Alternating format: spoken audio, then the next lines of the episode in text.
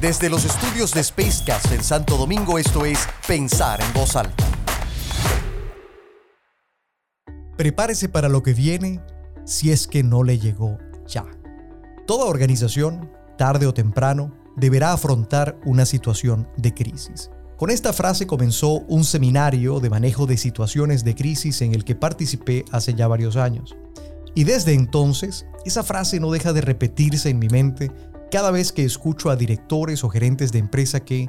a pesar de las circunstancias del entorno y de los riesgos inherentes a sus propias operaciones, todavía ven la crisis como un evento lejano, distante, improbable y en algunos casos hasta imposibles.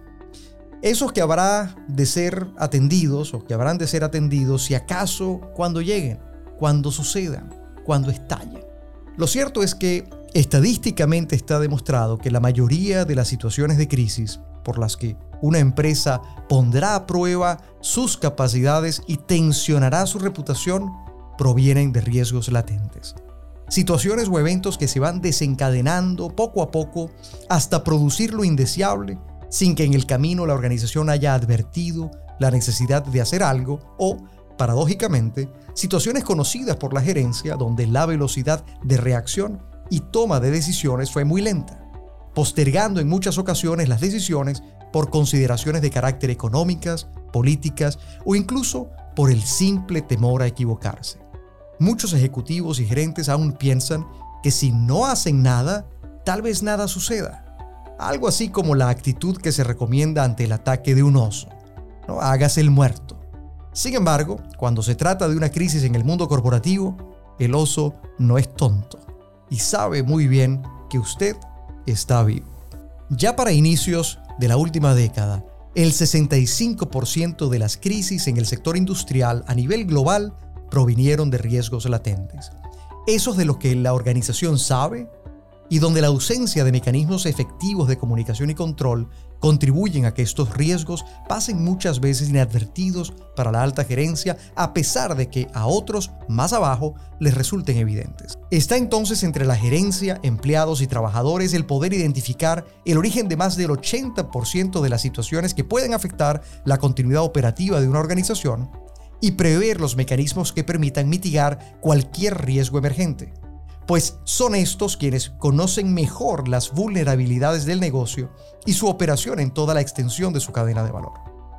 La preparación para la atención de una crisis comienza por desarrollar los planes contingentes que permitan atender cualquier circunstancia y entrenarse y prepararse para atenderla. En la industria petrolera, por ejemplo, donde los riesgos son elevados por la propia naturaleza del negocio y las consecuencias de un error pueden ser tan desastrosas como quedó demostrado en el Golfo de México no hace tantos años, son las acciones de prevención las que permiten identificar incidentes para trabajar sobre ellos y evitar que se conviertan en accidentes y estos a su vez en una crisis. El establecimiento de un sistema de alerta temprana, a través del cual circulen las advertencias formuladas por cualquier miembro de la organización sin distingo de rango o jerarquía, puede ayudar a los tomadores de decisión a obtener la información que, filtrada por el criterio y conocimiento de una instancia de atención a dichas alertas, permita que estos tomen las mejores decisiones en torno a cómo abordar tales circunstancias. Sin embargo, y a pesar de la importante disminución de riesgo que a través de un sistema de esta naturaleza se puede lograr, una organización no está exenta de atravesar una situación de crisis a raíz de un evento inesperado, uno que tome de imprevista sus operaciones. En estos casos hay que considerar que no solo la organización y sus empleados se verán afectados, muy probablemente se generarán impactos indeseados a terceros, bien sean físicos o emocionales, y es por ello que la preparación para la reacción inmediata resulta fundamental. Para ello, un buen sistema integrado de manejo de crisis, además de la implantación del sistema de alerta temprana, debe instaurar un claro modelo de gestión de contingencias y crisis a través de la creación de equipos de rápida respuesta que estén adecuadamente distribuidos de acuerdo al mapa de operación de la organización y que puedan trabajar encadenados entre sí de ser necesario. La existencia de claros protocolos de actuación en materia de atención no solamente operacional, sino también comunicacional, y por supuesto, la necesidad de contar con el entrenamiento, la capacitación necesaria para asegurar que el sistema funcione a cabalidad, tanto en la precrisis para las tareas preventivas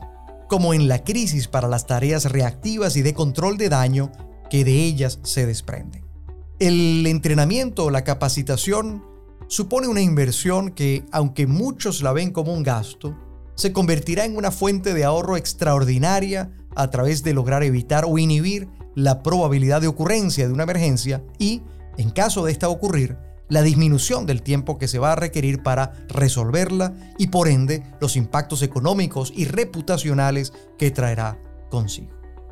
Entonces, así más o menos suele pasar. Son las 5 de la mañana de un domingo, Suena el teléfono de un gerente a quien se le informa que ha ocurrido un accidente grave, donde hay lesionados o víctimas que lamentar. Y a esa hora el gerente comienza a tratar de localizar a sus colaboradores más inmediatos para manejar la situación. Entre tanto, la situación escala en gravedad, las autoridades intervienen, los medios de comunicación se presentan y transmiten o comienzan a transmitir una versión inicial de la historia con muy poca información, con muy pocos hechos. Las redes sociales se inundan con el suceso y toda la especulación comienza a girar a su alrededor.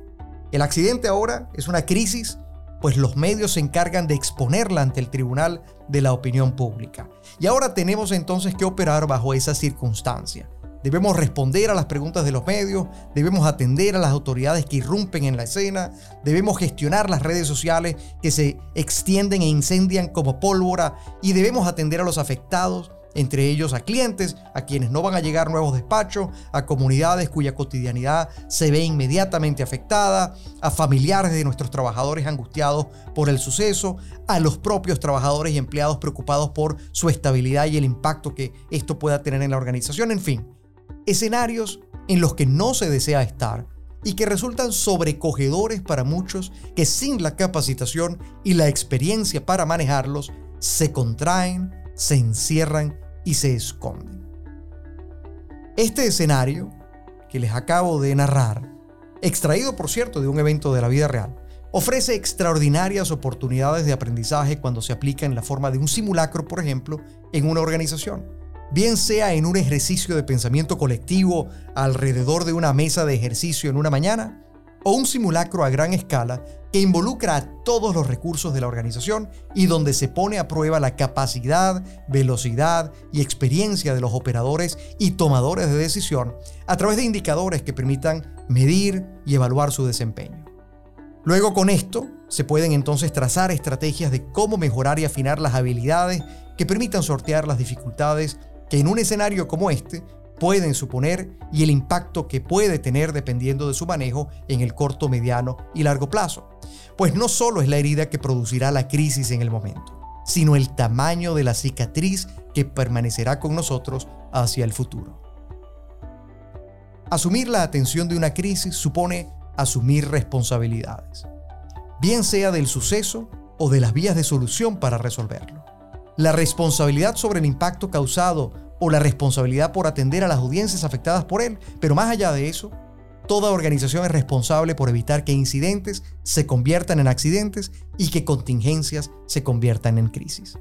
La respuesta de toda organización debe estar enmarcada en los preceptos de la responsabilidad social, ese estado de conciencia que impulsa a toda una organización a preservar el bienestar de sí misma y de la sociedad en la que está inmersa, y para esto solamente el liderazgo responsable anticipa, prevé y se prepara para el escenario de lo posible, lo probable y lo inesperado.